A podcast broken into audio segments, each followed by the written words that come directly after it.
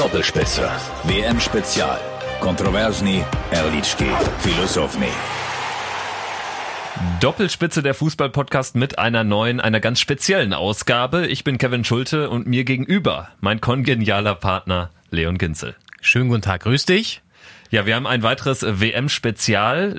Und das heißt in diesem Fall WM-Final-Spezial. Frankreich gegen Kroatien, das große Finale. Eigentlich wollte ich ausführlich mit dir über Belgien gegen England sprechen, Spiel um Platz drei, aber da bist du nicht ganz mitgegangen. Schade aber auch. Naja. Wir beackern oder um es mit den Kroaten zu sagen, wir kämpfen uns durch dieses große Finale Frankreich gegen Kroatien in Moskau Luschniki Stadion 15. Juli 2018 um 17 Uhr. So viel zu den Daten. Wir können vielleicht am Ende davon behaupten, den Weltmeister gesehen zu haben, denn die Doppelspitze bestehend aus mir und Leon war beim ersten WM-Spiel der Kroaten live im Stadion in Kaliningrad, Kroatien gegen Nigeria. Hast du damals, Leon, hast du damals gedacht, wir sehen da einen WM-Finalisten oder vielleicht sogar den Weltmeister?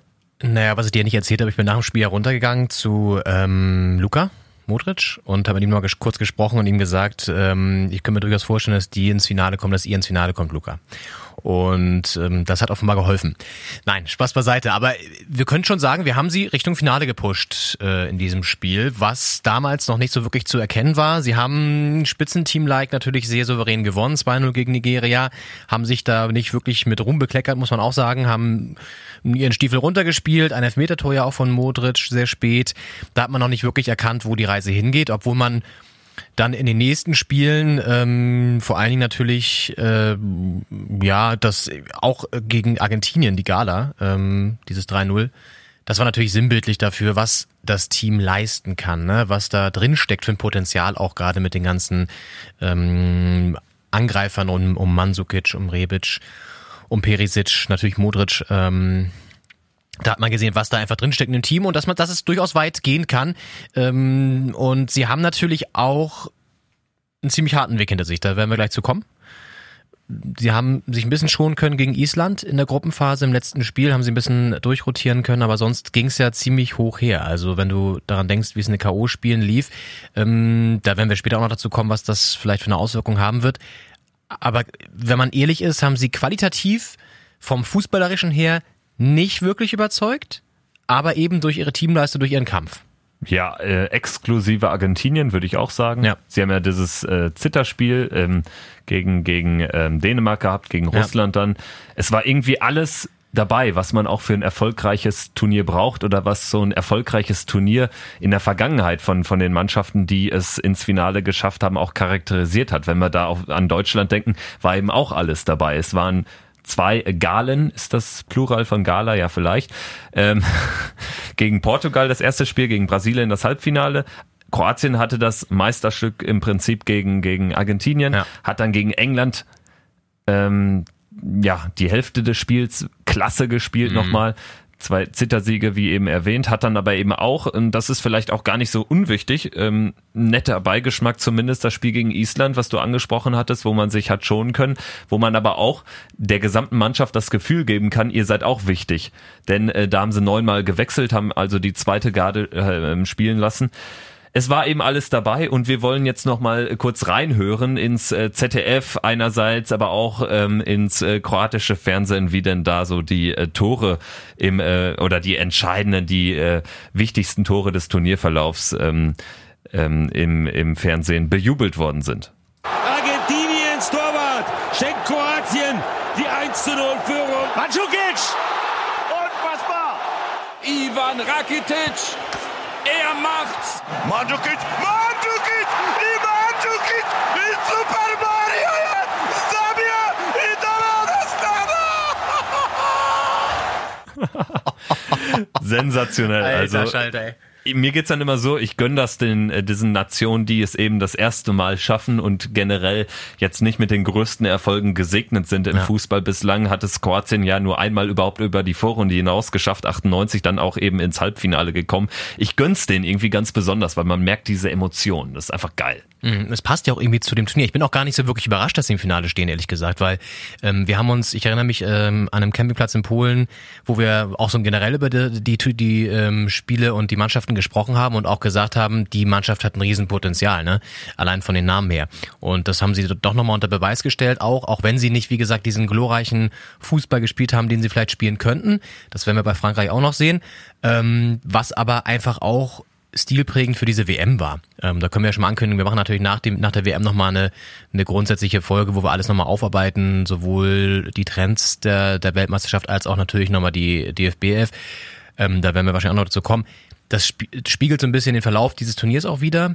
Und man ist nicht so wirklich überrascht, finde ich, dass Kroatien jetzt im Finale steht. Ähm, freut sich darüber auf jeden Fall. Stichwort Kraft. Ich habe übrigens gerade hier meinen äh, Kugelschreiber zerbrochen, als wir über, über die äh, Kroaten gesprochen haben. Da hat sich vielleicht dieser kroatische, dieses Feuer auf mich übertragen vielleicht, ja. Ähm, jetzt muss ich gucken, ich spiele damit eigentlich ganz gerne mal rum während der Folge. Naja, jetzt haben wir natürlich, äh, muss ich mich anders abreagieren. Vielleicht ähm, mit dem Glas Wasser hier vor mir. Ähm, nein, aber äh, die, die Mannschaft lebt von der Leidenschaft und ähm, dementsprechend steht sie auch verdient im Finale. Das würde ich schon sagen. Wobei sie natürlich auch glücklich reingekommen sind. Ne? Allein Elfmeterschießen gegen Russland. Das, das war braucht natürlich, es aber immer auch. Ne? Natürlich. Ähm, das braucht es auch. Oder auch gegen Dänemark. Ich meine, das haben wir ja auch noch besprochen. Schmeichel hält da den Elfmeter noch in der Nachspielzeit oder in der Verlängerung. Und äh, normalerweise ist dann der psychologische Moment äh, auf, die, auf der Seite der Dänen. Und dann macht Modric den entscheidenden Elfmeter noch rein oder einen Elfmeter im Elfmeterschießen noch rein. Alles so Faktoren, die du brauchst, um im Finale zu stehen. Insofern, ähm, ja, also vielleicht können wir da kurz nochmal über das letzte sprechen gegen England. Wie hast du es gesehen? Also auch ja. keine Glanzleistung. Also es begann halt auch denkbar schlecht. Der Trippier machte in der vierten Minute diesen, diesen Freistoß rein, zelebriert die englische Konterstärke und auch daraufhin gab es ja ein paar Szenen, wo die Engländer haben äh, oder hätten nachlegen können. Gab es ja äh, zum einen diesen, diesen Kopfball, der mir in der Erinnerung ist, nach einem Eckball ja. auch, wo der kroatische Verteidiger äh, noch, genau, und wo dann der kroatische Verteidiger eben noch die paar Meter nach hinten mhm.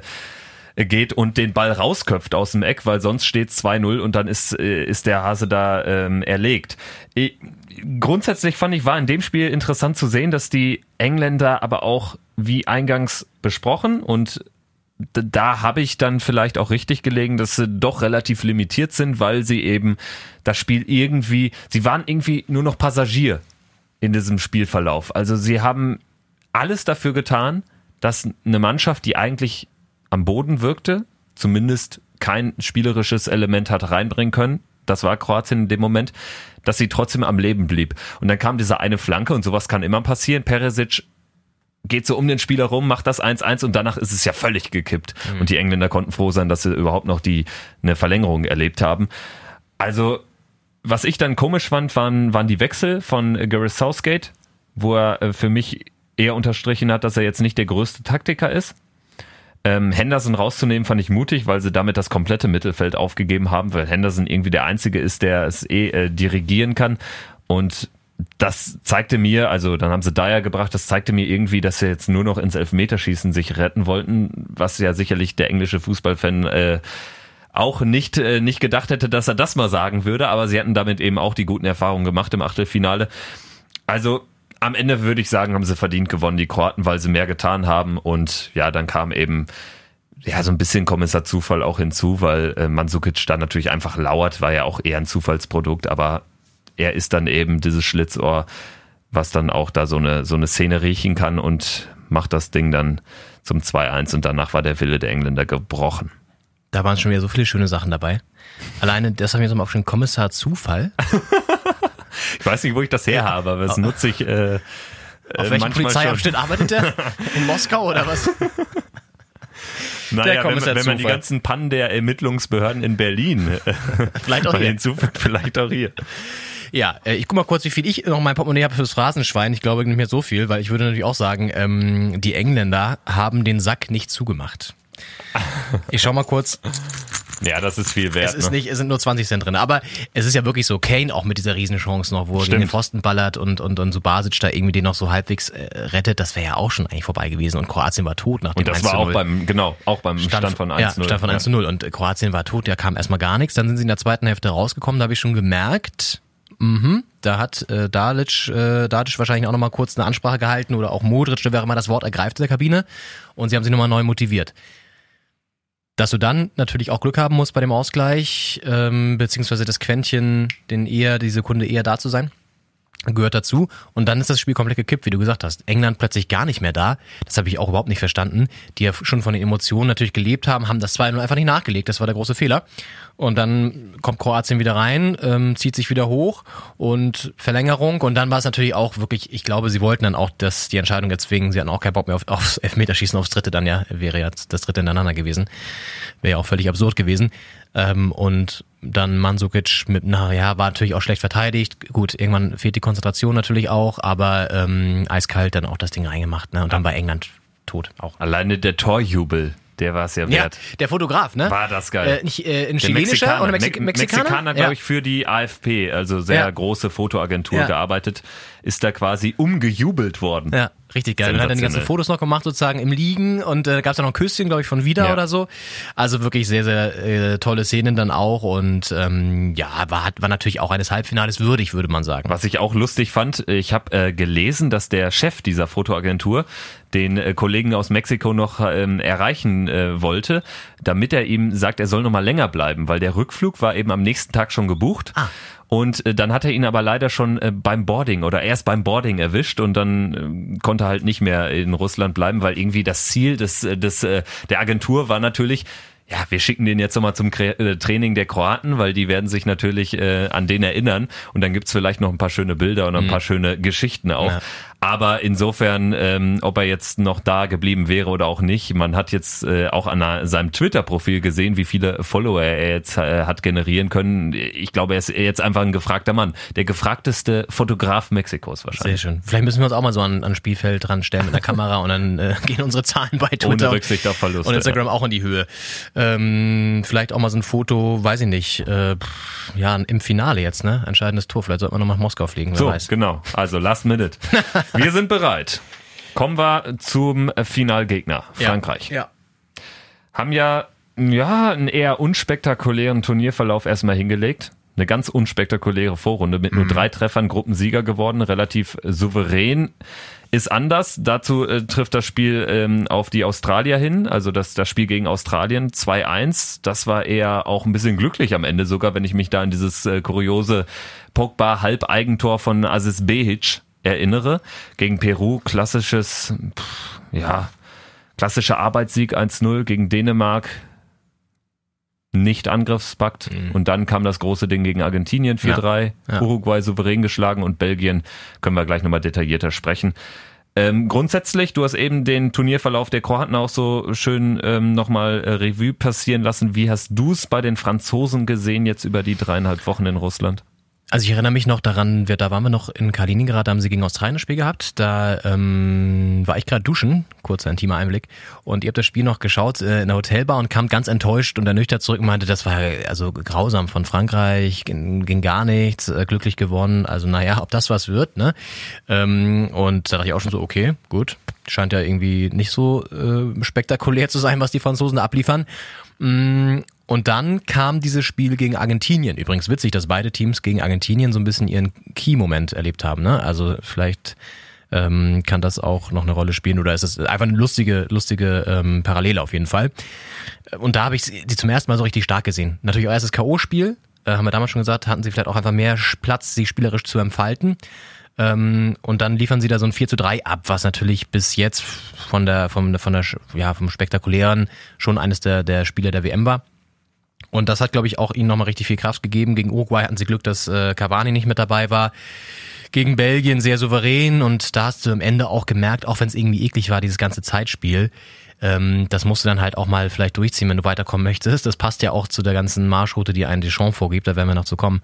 Ähm, und da hast du dann gesehen, durchaus abgezockt, obwohl sie ja auch Obwohl sie jünger ähm, Richtig, aufgestellt äh, genau. waren als die Belgier. Ja. Fand ich auch interessant. Und von Belgien kam gar nichts mehr. De Bruyne war ausgeschaltet. Ähm, du hast vorne Lukaku kaum gesehen.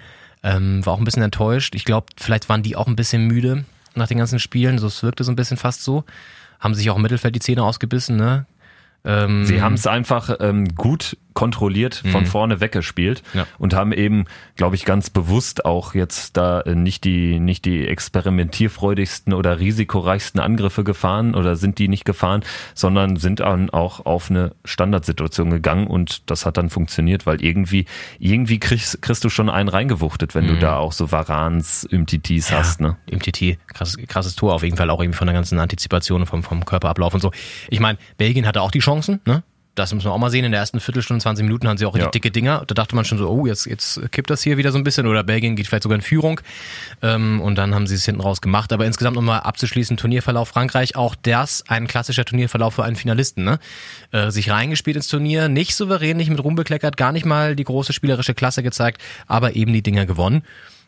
Und dann kommst du halt irgendwie ins Finale, ne? Also ist jetzt nicht so, dass man sagt, wow, ich habe äh, Frankreich spielen sehen und bin irgendwie glücklich aus dem Stadion gelaufen, aber äh, sie haben es halt irgendwie erfolgreich gestaltet, ne? Und wir haben auch da jetzt mal einen kleinen Zusammenschnitt äh, von den von den Kommentatoren-Highlights aus dem ZDF, aber natürlich auch aus dem französischen Fernsehen, weil es ja doch dann immer mit der gewissen, mit dem ähm, Wegwerfen der Neutralität dann doch äh, noch ein bisschen geiler klingt. Latte!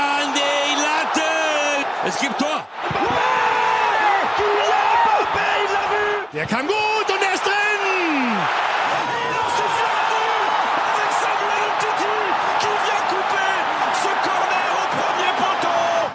Ja, und diesen äh, letzten Kommentar da äh, von äh, dem französischen Kollegen zum Tor von Umtiti gegen Belgien, den hat unser Gast in dieser Folge sicherlich auch, ähm, ja, exzentrisch bejubelt.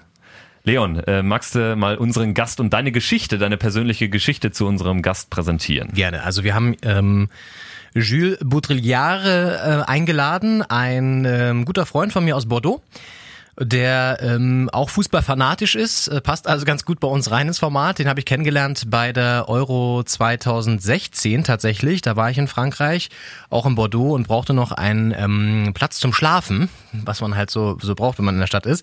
Und äh, habe irgendwie, weil das alles sehr spontan war, ähm, dann über Airbnb bei ihm ein Zimmer noch bekommen. Und wir haben uns gleich super gut verstanden, waren dann auch zusammen auf der Fanmeile, haben zum Beispiel den Kracher damals hier ähm, in Bordeaux, ja, ich habe keine Karten bekommen fürs Spiel, leider aber Italien gegen Deutschland, dann auf der Fanmeile gesehen. Und ich war so ziemlich der Einzige, der natürlich für Deutschland war, weil die ganzen Franzosen auch eher mit Italien sympathisieren. Und dann dieses geile Elfmeterschießen, Das war ja das Wahnsinn. Spiel des Turniers. Ich weiß noch, ich kann dir eine Story erzählen. Ähm, ich stand schon äh, mit, mit hoch erhobenen Armen, als Schweinsteiger anlief und dem Bier in der Hand und dachte so, so, jetzt, so Leute, auf geht's. So, ja, da kommt das Tor und dann verballert er den. Und ich dachte, das ist nicht euer Ernst. Scheiße. Der berühmte Hochmut, der vor dem Fall kommt. Ey, und ich hatte echt Schiss, dass es danach nochmal in die Hose geht, weil wenn so ein erfahrener wie Schweinsteiger den verschießt, ne, normalerweise ist das eigentlich so ein Turning Point im Elfmeterschießen, aber dann haben sie es dann noch gewuppt. Ey, Alter, ich glaube Hector war der Entscheidende am Ende, ne? Genau, genau. Es äh, gab ja dann etliche Schützen, die gar nicht vorgesehen waren, logischerweise, weil es ja immer weiterging. Stimmt, das war ja so ein episch langes Ding. Wahnsinn. Ja, das haben wir zusammen geguckt. Das hat uns auch so ein bisschen geprägt, wahrscheinlich. Äh, Würde ich im Nachhinein sagen. Nee, dann haben wir danach noch das ähm, 3-0, was glaube ich gegen Island der Franzosen gesehen, auf der Fanmeile auch zusammen. Ja, 5-2 am Ende. Stand ja, stand schon Ach, genau. 4-0, glaube ich, sogar zu, schon zur Halbzeit. Ja, genau, also richtig- komisches Spiel, aber da Ja. war der Wille der Isländer Ja. dann auch äh, schnell gebrochen. Genau. Ja, also so, daher kenne ich Jules und ähm, wir haben ihn jetzt natürlich mal angesichts dessen, dass Frankreich jetzt im Finale ist, äh, gefragt, ob er nicht Bock hat, uns ein paar ähm, Einschätzungen mal zu geben, ein paar fachliche ähm, und haben ihn als erstes gefragt, was diese französische Mannschaft- auszeichnet, was macht sie so stark, dass sie jetzt im Finale stehen. Là- là-dessus, euh, c'est un peu étrange parce que tout ça c'est très décousu. Il y a, y a beaucoup d'infos qui ont vachement évolué en très peu de temps. Pour nous, enfin en tout cas pour les gens comme moi qui suivent le foot tous les jours, les choses elles ont énormément changé en très peu de temps. Donc les pronostics qui étaient faisables, les, les, idées qu'on avait, euh, les analyses que j'avais, elles ont tous un peu valingué. Notamment une chose assez rigolote, c'est qu'en France, mais bon ça, ça ressort beaucoup, c'est on avait quand même, on disait notre équipe clairement, elle se construit autour d'un- d'un- d'une partie offensive très très forte, une attaque très forte, avec Mbappé, Dembélé, Fekir, Griezmann, Giroud, etc., etc. Que des très grands joueurs. Mais finalement, ça, ça, ça a complètement changé euh, à partir, on va dire, à partir du, du Danemark, je pense, à peu près. Euh, et en fait, on n'a pas vu venir tant que ça. On voyait Deschamps euh, faire plein d'essais, plein d'essais, mais on avait l'impression qu'il savait pas où il allait. En fait, il a assez, il a, il a toujours dit, comme Aimé Jacquet en 98, il a toujours dit qu'on gagnerait une Coupe du Monde que sur la défense. C'est la défense qui va la faire gagner. Donc ça, c'est assez drôle parce qu'aujourd'hui, notre force principale, c'est la défense. Ja, also ums ähm, verkürzt runterzubrechen, er sagt, es war interessant, weil er und andere Leute, die viel Fußball gucken, ähm, haben eigentlich erwartet, dass das Team super offensiv startet, ne? Mit dem Dembele, mit äh, Mbappé, mit Griezmann, also dass wirklich alle vorne reingeworfen werden und dass sie ziemlich offensiv spielen werden nach vorne und haben dann feststellen müssen, dass Deschamps aber ein ziemlich krassen Kurs fährt, was so defensive und offensive ähm, ähm, ähm, ähm, Variabilität sozusagen betrifft. Also dass die Defensive schon eine viel größere Rolle einnimmt als die Offensive und sich das gut miteinander ergänzt. Und das ist eben die Stärke, sagt er, dass die Defensive um Imtiti, um Varan ähm, natürlich extrem stark ist, aber auch das Mittelfeld ist Defensive um Kanté und dass der Sturm aber trotzdem gut eingebunden wird, immer in einzelnen Aktionen. Sie haben nicht viele Chancen vielleicht, so drei, vier im Spiel aber äh, die nutzen sie dann. Und ähm, was er auch jetzt nicht in dem Ton gesagt hat, aber was er uns noch im Vorgespräch gesagt hat, dass Giroud zum Beispiel auch eine extrem große Rolle spielt. Und das spielt er mit rein in diese Taktik. Also um es runterzubrechen, diese ähm, gute Balance zwischen Defensive, Offensive. Er hat ein Team geschaffen, Deschamps, und es ist ein Team auf dem Platz. Und es ist eben nicht diese Heil in der Offensive suchen, sondern eben dosiert angreifen und hinten dicht, vorne die Tore. Und es äh, war ja auch nach dem, nach dem Australien-Spiel, wo Deschamps dann in der Aufstellung einen kleinen Cut gemacht hat. Da hat er dann ähm, gegen Peru dann doch ein paar ähm, erfahrenere Leute gebracht. Mhm wenn man in der jungen Mannschaft davon sprechen kann. Aber es war eben Dembele, der in Spiel 1 gestartet ist gegen Australien, der dann aber nach dem Spiel nur noch auf der Bank saß mhm. und nur ein paar äh, Kurzansätze bekommen hat. Genauso hat man Matuidi reingebracht. Und ähm, das ist vielleicht genau dieser Punkt, wo er gemerkt hat, wir müssen ein bisschen mehr Balance reinkriegen, wenn wir gegen Australien schon so viele ähm, gegnerische Aktionen äh, zulassen in gefährlichen Räumen. Und das ähm, zeigt dann auch, dass, dass der Trainer da ein bisschen nochmal die Zeichen der Zeit erkannt hat. Ne? Also das ähm, äh, zeigt dann auch, dass das ein guter Trainer ist, der einen großen Anteil hat. Und genau zu dieser Rolle von Didier Deschamps haben wir unseren Kollegen Jules aus Frankreich auch nochmal gefragt. Deschamps, ce que je disais, c'est qu'il ce qu'il a de très important, c'est que d'abord, il a une forme de, de filiation et d'héritage avec, euh, avec euh, Aimé Jacquet de 98. Et, et ça, c'est assez important parce que du coup, il a cette culture un peu de la gagne. Et comme Aimé Jacquet, il a la culture du football à l'italienne.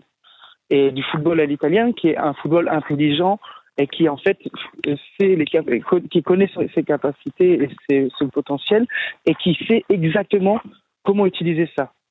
C'est-à-dire, en fait, ils se leurrent pas. Ils n'ont pas ce côté brésilien de, de la fantaisie, etc. C'est on a une bonne défense, on a une bonne attaque, mais on construit le jeu en fonction de ce qu'on a et on va gagner intelligemment. Et lui, il a ça. C'est-à-dire que lui, il est prêt à mettre euh, une défense très très forte. Et, alors que tout le monde euh, attend une équipe de France avec une, attaque, avec un jeu porté sur l'attaque, lui, il est prêt à faire une équipe de France avec un jeu porté sur la défense. Parce qu'il sait qu'à un moment, c'est comme ça qu'on va gagner. Donc ça, c'est très, important. Il pose son jeu comme ça. Et donc, il y a un héritage direct avec 98 Et surtout, il a réussi à créer une équipe, en fait, et à créer une défense. Parce que ça fait longtemps qu'on a les potentiels joueurs, les joueurs très jeunes ouais. et très forts, mais on n'avait jamais une équipe. Lui, il a fait ça, une équipe. Ja, also er sagt, extrem wichtig dieser Mann für das Team. Logischerweise hat eine Mannschaft geformt und ist eben auch ähm, jemand aus der 98er Generation natürlich. Damals Kapitän, der dann äh, den Pokal in die Höhe recken durfte und das spielt noch eine große Rolle. Also die Spieler akzeptieren ihn, respektieren ihn. Und ähm, ich habe jetzt in der, in der Samstagsausgabe von der Süddeutschen auch einen ganz spannenden Artikel gelesen über ihn. Da geht es darum eben, wie die Kabinenansprache war. Halbzeit, 2-0 für Frankreich gegen Brasilien im Finale. Und da war die Frage, wer ergreift da das Wort? Ähm, und ähm, Aimé Jacques, der Trainer damals, ähm, hatte ganz klar natürlich als Respektperson auch Deschamps als Kapitän und der hat dann eben was gesagt, hat sie kurz mit Juri Joker F äh, und äh, Tyram, ne, die ganzen Recken damals besprochen und hat dann gesagt, ähm, Zitat, wir lassen nicht nach, klar? Nicht jetzt. Wir sind noch 45 Minuten vom Wahnsinn entfernt. Kopf oben lassen, ein Tor noch, noch eins. Ja, und dann eine Stunde später hat er den Pokal in die Höhe gereckt. Das zeigt, der ist auch ein Fighter, ne? Und der kann, glaube ich, auch so ein Team davor bewahren, übermütig zu werden und äh, davor bewahren, eben jetzt zu sagen, jetzt haben wir das Ding schon eingetütet, wir führen 2-0, alles gut, Leute, komm, machen wir mal ein bisschen halblang. Viertel lang würde auch reichen. Der alte Stromberg. konnte ich mir nicht verkneifen. Ähm, Nee, der, der ist auch sehr ehrgeizig und ähm, eine ziemlich, spielt eine ziemlich große Rolle und ist eben auch einer der italienischen Schule, das hat Jules auch gesagt, also sprich mit dem Fokus auf die Defensive und erstmal hinten dicht machen, hinten die Null muss stehen, mehr oder weniger und dann können wir immer noch schauen, wie wir vorne die Tore kreieren, weil da haben wir eh die individuelle Klasse ähm, vorhanden. Übrigens großartig, diese ganzen alten Recken von 98 nochmal zu hören. Djorkaev, MJK als Trainer. Ja.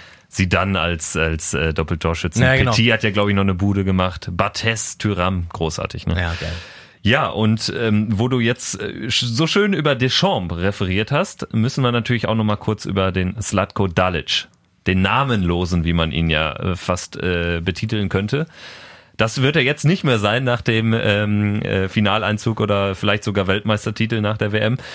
Aber ich habe mal ähm, mir dieses, ähm, ja, dieses Goldstück Wikipedia herausgesucht über Slatko Dalic und es wird wahrscheinlich der einzige WM-Finaltrainer sein, der einen Arti äh, einen Wikipedia-Eintrag hat, der nicht länger ist als eine Seite ausgedruckt. Großartig. Ja. Also seine bisherigen Stationen und das äh, kannst du dir einfach mal, ähm, kannst du einfach mal auf dich wirken lassen, wenn du das hörst oder auch Leon, wenn du dir das jetzt hier äh, zu Gemüte führst. Hajduk Split, Dynamo Vinkovci, Hajduk Split, Budoknost Titograd, FK Veles äh, Mostar. So, und dann seine äh, große Zeit hatte er von 92 bis 96 bei NK Varajdin, 108 Spiele, 13 Tore als Mittelfeldmann. Danach kam nochmal Hajduk Split und NK Varajdin. Da hat er dann auch seine Trainerkarriere reinge, ähm, angefangen über Rijeka, Tirana in Albanien, Slaven Belupo wieder in Kroatien ging es dann nach zu Al Faisali und Al Hilal in Saudi-Arabien. Al Ain hat er dann auch noch trainiert und mit denen große Erfolge gefeiert in den Vereinigten Emira Arabischen Emiraten. 2016 im Finale der asiatischen Champions League gestanden. Ja, und dann kam auf einmal der kroatische Verband und hat angerufen, Tüdelü, wir brauchen Trainer, uns geht scheiße in der WM-Quali, wir müssen einen haben, der uns irgendwie nach Russland rettet. Hat er dann geschafft. Letztes Spiel in, in der Ukraine hätten sie da verloren, wenn sie nicht mal in die Playoffs gegangen Ja. und dann gegen Griechenland souverän die Playoffs gemeistert und jetzt stehen die im WM-Finale. Wie ich finde, auch eine Wahnsinnsstory. Absolut, wenn du echt bedenkst, dass sie vielleicht gar nicht dabei gewesen wären, ne? Ja. wenn sie die Quali nicht geschafft hätten. Und ähm, ist er der direkte Nachfolger von Kovac eigentlich oder war dazwischen noch Äh, einer? Ante Kacic. okay, der stimmt, war noch ja gar nicht, dazwischen. logischerweise. Ja, okay, gut. Kovac hat ja die letzte WM gecoacht. Ja, genau. Okay, gut. Ähm, ja, äh, total spannend finde ich das, weil du natürlich auch ähm, einen ganz anderen äh, Charakter auf der Bank hast als bei Deschamps. Ne? Er ist eher, glaube ich, so der Kumpeltyp, der ähm, moderiert, eingreift ähm, und die großen Stars um Modric, Mandzukic, Perisic, die wahrscheinlich auch Wortführer sein werden in der Kabine, so ein bisschen ähm, miteinander kombinieren kann, glaube ich. Man es auch in, nach dem einen Spiel, ich glaube, das war gegen Dänemark, hat man gesehen, wie innig auch die Beziehung zwischen ihm und Modric ist. Die sind da, glaube ich, Absolut, aufeinander ja. zugestürmt, haben sich umarmt, erstmal so richtig, nicht so dieses Fake-Umarmen, was du oft hast, sondern wirklich so drei, vier, fünf Sekunden lagen sie in den Armen, haben geweint fast. Nach dem England-Spiel hat ihn ja sogar ein Spieler, ich weiß nicht, ob es Vrisalko war, äh, sogar umgeworfen. Ja. Ja, ja, also das äh, würde ich mir bei äh, Yogi Löw, also ich sehe den einfach, ich sehe einen Yogi Löw jetzt nicht auf dem Rasen liegend. Ja, stimmt. Selbst äh, den WM-Titel 2014 ist eben ein ganz anderer Typ, ist Ja. ja nicht wertend gemeint, aber Ja. ähm, das zeigt, dass er noch sehr nah dran ist ähm, an, an, den, an den Spielern. Glaube ich auch. Und ähm, da dementsprechend ein toller Gegenentwurf irgendwie zu Deschamps. Der ist ja witzig, dass ich auch gesehen, ich glaube, Pogba war es, der ihn dann hochgehoben hat oder so. Und dann, ich meine, der ist ja relativ klein, Deschamps und so, ist auch lustig, auch, auch ein lustiges Bild. Ähm, also auch dahingehend wird das ein spannender Vergleich. Zwei verschiedene Trainertypen. Der eine auch so ein Taktikfuchs und er, glaube ich, eher, also Dalic, der über die Emotionen auch kommt. Würde ich jetzt mal so einschätzen aus der Ferne. Ähm, insofern wird das sehr interessant und äh, natürlich konnten wir Jules nicht entlassen, ohne ihn zu fragen, ähm, wer dieses Spiel, dieses WM-Finale 2018 denn gewinnen wird. Je pense que c'est la France qui va gagner parce qu'on a appris. Je pense que la France se met souvent au niveau des équipes qu'elle rencontre. Donc elle est capable de perdre contre des plus petites équipes et de gagner contre des très grosses. Elle a toujours fait ça et on le fera toujours. Mais euh, je pense que l'Euro 2016 est vraiment une, une grande, grande leçon pour nous. L'Euro 2016, c'était vraiment une très, très dure. C'était chez nous. On pensait qu'on avait gagné. Une fois qu'on avait battu les, vous avait battu les Allemands, on a pensé que c'était gagné. Et on a fait cette erreur. Et je pense que Deschamps la fera pas, que les joueurs la feront pas. Pogba qui est souvent assez suffisant, d'ailleurs il a dit que il- il- enfin, il, il en a beaucoup parlé. Tout de suite il a dit non, là rien n'est gagné, il n'y a pas à célébrer. Ja, also Jules hat das Ganze ganz gut analysiert, finde ich. Er sagt, äh, Frankreich wird gewinnen, da ist er sich schon sicher, aber es gibt wie immer, würden wir jetzt, wenn Deutschland im Finale stehen würde, auch nicht anders sagen, gibt so ein Restrisiko. Ja. Da hat er ein bisschen Angst vor, sagt er konkret, Frankreich passt sich in der Regel halt immer der Stärke des Gegners an. Gegen nominell starke, äh, starke Teams spielt man selbst umso besser. Hat auch ein bisschen das Turnier gezeigt, tatsächlich. Gegen Belgien sehr souverän, gegen Argentinien diesen, diesen geilen, sezierenden Konterfußball gespielt über Mbappé. Gegen nominell schwächere Teams, sagt äh, Jules, kleinere Nationen, also da spielt man oft schwächer und verliert auch. Man muss dazu auch anfügen, das ist mir eben noch eingefallen, sie haben ja in der WM-Quali an einem der letzten Spieltage gegen Luxemburg zu Hause 0-0 gespielt. Also auch eine geile Nummer, wenn der Weltmeister, wenn Luxemburg dem Weltmeister in, äh, im Quali-Verlauf ein 0 0 hatte abbringen können. Also die werden wahrscheinlich heute für Frankreich sein, weil dann können sie sich selbst ein bisschen feiern. äh, ähm, zu Jules nochmal, also er hat nochmal die 2016 die Europameisterschaft angeführt, äh, sagten, war quasi ein gutes Training für eine junge Mannschaft. Sieg gegen Deutschland im Halbfinale war deren Finale. Danach hat man nämlich schon gefeiert. Dann aber das Finale gegen Portugal verloren. Da wären wir wieder beim Hochmut, der auch dich fast ereilt hätte in Bordeaux. Ähm, Jules ist sich aber sicher, daraus hat man jetzt gelernt, bezieht sich da auch nochmal auf Pogba, der nach dem Belgien-Spiel jetzt bei dieser WM gesagt hat, wir haben noch nichts gewonnen. Genau eben konträr zur EM 2016, als man sich nach dem äh, Halbfinale gegen Deutschland schon als Turniersieger gefühlt hat. Ja, Leon, haben wir es jetzt durchseziert, aber einen Punkt noch nicht wirklich beackert. Das ist der Faktor Kraft. Ja. Kroatien hat drei Verlängerungen gespielt und Frankreich keine. Absolut. Also das ist ähm, schon Wahnsinn, was die Kroaten geleistet habe im Turnier, äh, sind immer über 120 Minuten gegangen jetzt in der K.O.-Phase und ähm, haben dementsprechend natürlich auch mehr Spielzeit in den Beinen, nämlich exakt 677 Minuten und äh, im Vergleich zu den Franzosen, die nur 576 Minuten haben. Also einfach mal locker ein Spiel mehr äh, bei den Kroaten, das sie absolviert haben. Und ähm, da geht natürlich die Meinung jetzt auseinander. Spielt das eine Rolle? Spielt das keine Rolle? Kann man das wegstecken? Kann man es nicht wegstecken? Und wir haben zwei Recken, zwei Experten, der Fußballzunft noch äh, einbinden wollen in diese Folge und haben ähm, ganz unterschiedliche Meinungen gefunden dabei.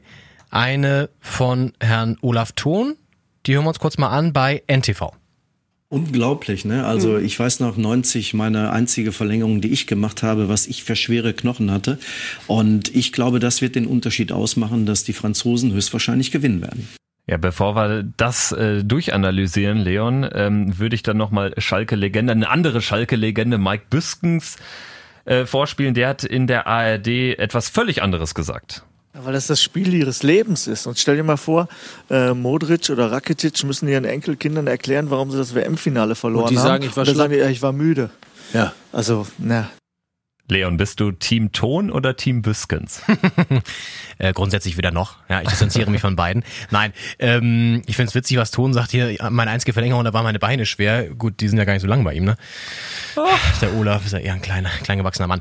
Nee, also ähm, natürlich wird das irgendwie eine Rolle spielen, glaube ich schon. Aber ich bin dann vielleicht doch eher bei Büskens, der sagt, ähm, dass die einfach das ja, wahrscheinlich ausblenden. Ich meine, das ist ein riesen äh, Event, in Anführungszeichen, also eine riesen Sache, dass die im Finale stehen. Überleg mal, ähm, eine Geschichte noch, ich hab, äh, wollte eigentlich bei, bei unseren Freunden hier von Opatja äh, Grill ähm, gucken.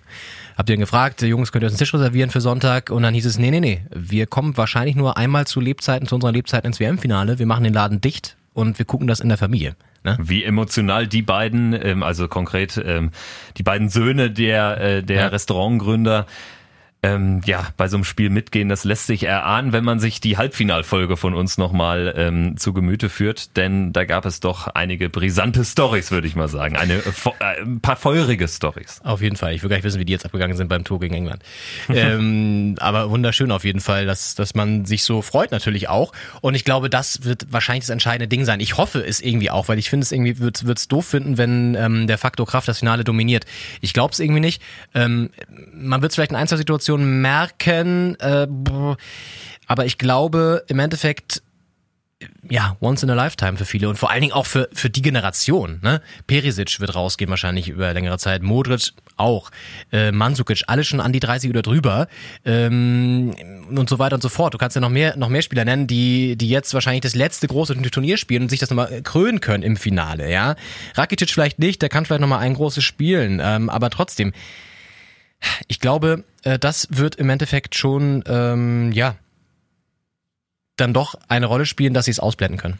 Ja, also ganz ehrlich, ich bin auch der Meinung, die haben jetzt schon bewiesen, dass sie, dass sie für ihr Land kämpfen, auch über das Normalmaß hinaus. So, und wenn die jetzt im WM-Finale stehen, dann werden sie das hundertprozentig ausblenden. Ob es sich dann irgendwie zeigt vielleicht, das ist eine andere Frage. Aber sie werden sich garantiert nicht äh, äh vorwerfen lassen am Ende, dass sie das WM-Finale 2018 verloren haben, weil sie irgendwie dann doch nicht den 101. Meter gegangen sind. Ja. Also es ist ja wie, wie bei Leichtathleten auch. Da irgendwann dann setzt das Kräfte frei und das wird jetzt bei denen auch so sein. Ich meine, weil die Brust, die ist richtig, die ist richtig breit. Die Franzosen, die ähm, haben auch eine breite Brust natürlich, haben auch Selbstvertrauen, aber die haben den Druck noch auf mhm. ihren Schultern. Mhm. Und den sehe ich bei den Kroaten allerdings nicht. Natürlich werden die sich intern Druck machen und jeder für sich auch, weil du willst ein WM-Finale eben nicht nur spielen, sondern auch gewinnen. Aber wenn die nach Hause fahren, dann ist da eben immer noch Partystimmung. Und bei den Franzosen wird's, glaube ich, in den, in den ähm, ja eher traurigen Sommer ähm, oder Restsommer entgleiten, weil man hat eben das 2016er Finale gegen Portugal, wo man sich auch schon als Sieger gefühlt hat, noch im Hinterkopf. Und wenn man noch eins verliert, würde die Generation auch ein bisschen Stand jetzt, sie hat noch ein paar Chancen, würde sie aber ein bisschen, ja, mit einem negativen Beigeschmack belegen.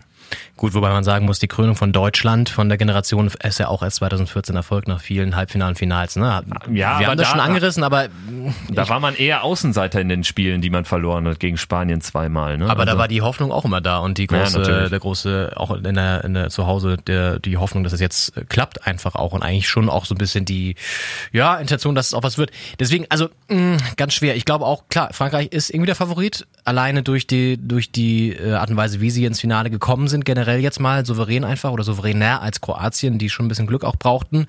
Mm, das macht sie zum Favoriten im Finale. Nur es könnte natürlich dann genau das Problem sein, was du sagst, ne? Also, dass du dieser Favoritenrolle eben nicht gerecht wirst, dass du dann vielleicht ein bisschen nervös wirst, die länger als 1 zu 0 steht, äh, 0 zu 0 steht, mm, und du dann eben nicht zum Zug kommst. Dazu werden die Kroaten fighten, was, was das äh, Zeug hält. Ähm, und wenn man jetzt mal so überlegt, haben sie schon gegen so eine richtige Mannschaft gespielt, die fightet eher weniger. Ne? Also Argentinien war spielerisch, dann haben sie Uruguay, gut, Uruguay ist auch so eine Fighter, aber gut, die da haben, sie dieses, da haben sie, das war auch ein Spiel, wo nichts passiert ist im Prinzip. Und so könnte ich es mhm. mir fürs Finale auch vorstellen. Ja. Weil die Kroaten werden jetzt nicht das Spiel machen wollen und dann ist eben die Frage, kommt so ein Freistoß, kommt so eine Standardsituation, die zu einem Tor führt? Mhm. Weil das hatten sie, das Glück hatten sie gegen Uruguay, auch wenn es im Abschluss natürlich als sehr souveräne Leistung interpretiert wird. Ja. Aber es war natürlich auch durch eine Standardsituation und einen krassen Torwartfehler bedingt. Das stimmt, ja, ja klar. Könnte halt auch wieder vielleicht in die Verlängerung gehen, ne? Also ist auch nicht ja. ausgeschlossen. Die letzten drei WM-Finals, wir haben es nochmal rausgesucht, wurden nicht in der regulären Spielzeit entschieden. Das darf man auch nicht vergessen. Ähm, eins davon Elfmeterschießen, zwei Verlängerung. Also kann auch wieder passieren. Ähm, schwer zu sagen. Also ich glaube, was interessant ist, ähm, wenn zum Beispiel ein Pogba sagt, wir sind noch nicht fertig, also das zeigt ja vielleicht auch schon, dass da so ein bisschen der Turnaround da war. Die sind auch sehr fokussiert. Auch eine Mannschaft, die zusammenhält. Es ist unfassbar schwer zu tippen. Ich war jetzt auch schon in den letzten Tagen, erst war ich auf Frankreich schon relativ klar und habe gesagt, okay, die machen das auf jeden Fall. Ähm, allein deswegen, weil, weil Kroatien einfach auch, ja, vielleicht doch den Ticken dann zu müde ist oder auch einfach den Ticken mh, mm, Qualität, der Ticken Qualität fehlt. Dann habe ich wieder gedacht, okay, vielleicht macht das aber auch ähm, der Ehrgeiz und die, die, diese, wir sind wirklich nur einmal in unserem Leben im Finale Nummer weg, ne? Es ist super schwer zu tippen, ich weiß es nicht. Also vielleicht tendiere ich unterschwellig doch jetzt wieder zu Kroatien. Ist ganz schwierig zu sagen, weil ähm, das kann schon, das kann schon was was ausmachen. Ähm, klar, der Langweiler-Tipp ist eh Frankreich. Also wäre wahrscheinlich, wär wahrscheinlich besser, wenn man auf Kroatien geht. Wer jetzt ein Tippspiel anführt, der sollte auf Frankreich tippen. Um sozusagen sicher zu sein, dass es vielleicht. Um im sicheren äh, Hafen zu bleiben. Aber ehrlich gesagt, es ist halt eine ähnliche Ausgangslage wie 2016. Jetzt haben sie natürlich irgendwie, das ist ein guter Punkt, den Jules angeführt hat, sie haben hm, vielleicht daraus gelernt. Mhm. Ganz schwierig. Also wenn ich, wie gesagt, wenn ich jetzt ein Tippspiel anführen würde, was ich nicht tue und wahrscheinlich auch niemals tun werde.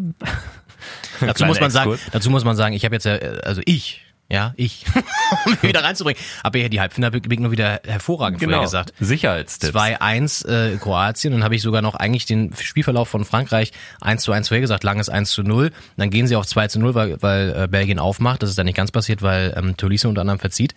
Wäre also fast 1 zu 1 haargenau ähm, eingetroffen, meine Tipps. Ja, das nochmal kurz am Rande. Ja, gratuliere. Kurzer Seehofer-Moment. Müssen nur so ein bisschen lachen. Ja, also ich glaube, da du wieder einen Sicherheitstipp äh, bringen wirst Ah, und äh, nie. ähm, 2 in Frankreich tippst, äh, Nee. äh, gehe ich jetzt einfach mal auf 0 zu 0 und Kroatien gewinnt das Ding mit 1 zu 0 in der Verlängerung durch die vierte, in der, in der vierten Verlängerung in Folge.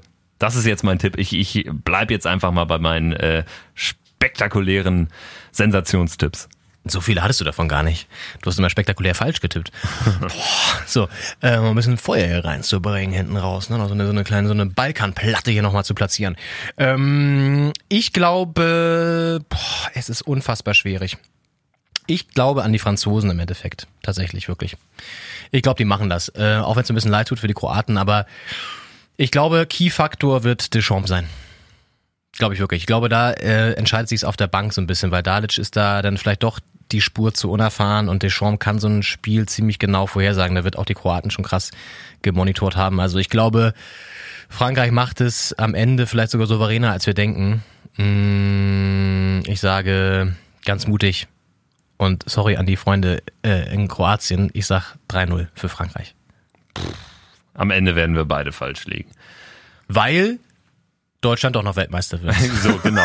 Im Amateurfunken. Die ähm, WM ist nämlich an diesem Wochenende irgendwo in Brandenburg. Kein Scheiß. Amateurfunk-Weltmeisterschaft oder Europa mal irg- irgendein großer Titel. Ich glaube sogar Weltmeisterschaft. Immer äh, zwei pro Team aus verschiedenen Ländern und Deutschland ist am Start. So. Und äh, mit diesen guten Gefühlen, dass wir noch Amateurfunk-Weltmeister werden können, verabschieden wir uns. und wollen natürlich euch noch wieder daran erinnern, gerne, gerne, wenn euch das, das hier gefallen hat, unsere verrückten, waghalsigen Tipps, gebt uns eine Bewertung. Äh, bei ähm, iTunes geht das relativ easy. Könnt ihr einfach eine Sternzahl vergeben, indem ihr auf unser Podcast-Profil geht. Von 1 bis 5 ist alles möglich. Und wenn ihr ein bisschen Zeit mitbringt, könnt ihr auch Texte schreiben. Und ähm, wie das aussieht, wollen wir euch kurz zeigen. Das hat äh, User Topsy2K hat geschrieben, Witzig, kompetent, aktuell, so stelle ich mir einen Fußball-Podcast vor und gibt fünf von fünf Sternen. Das freut uns natürlich. Vielen Dank. Wenn ihr das auch so findet oder Kritik habt oder Verbesserungsvorschläge, haut das doch einfach in eine Bewertung bei iTunes und ähm, ja, da würden wir uns freuen. Dann können wir ja mit doppelt guten Gefühlen rausgehen. Wir haben noch die Chance auf den Weltmeistertitel im Amateurfunken. und und ähm, wir haben eine gute Bewertung nochmal gehört. Und hoffen auf weitere. Absolut. Bis dahin viel Spaß beim WM-Finale. Viel Spaß. Ciao. Doppelspitze. WM Spezial. Kontroverzny, Erlički, Filosofni.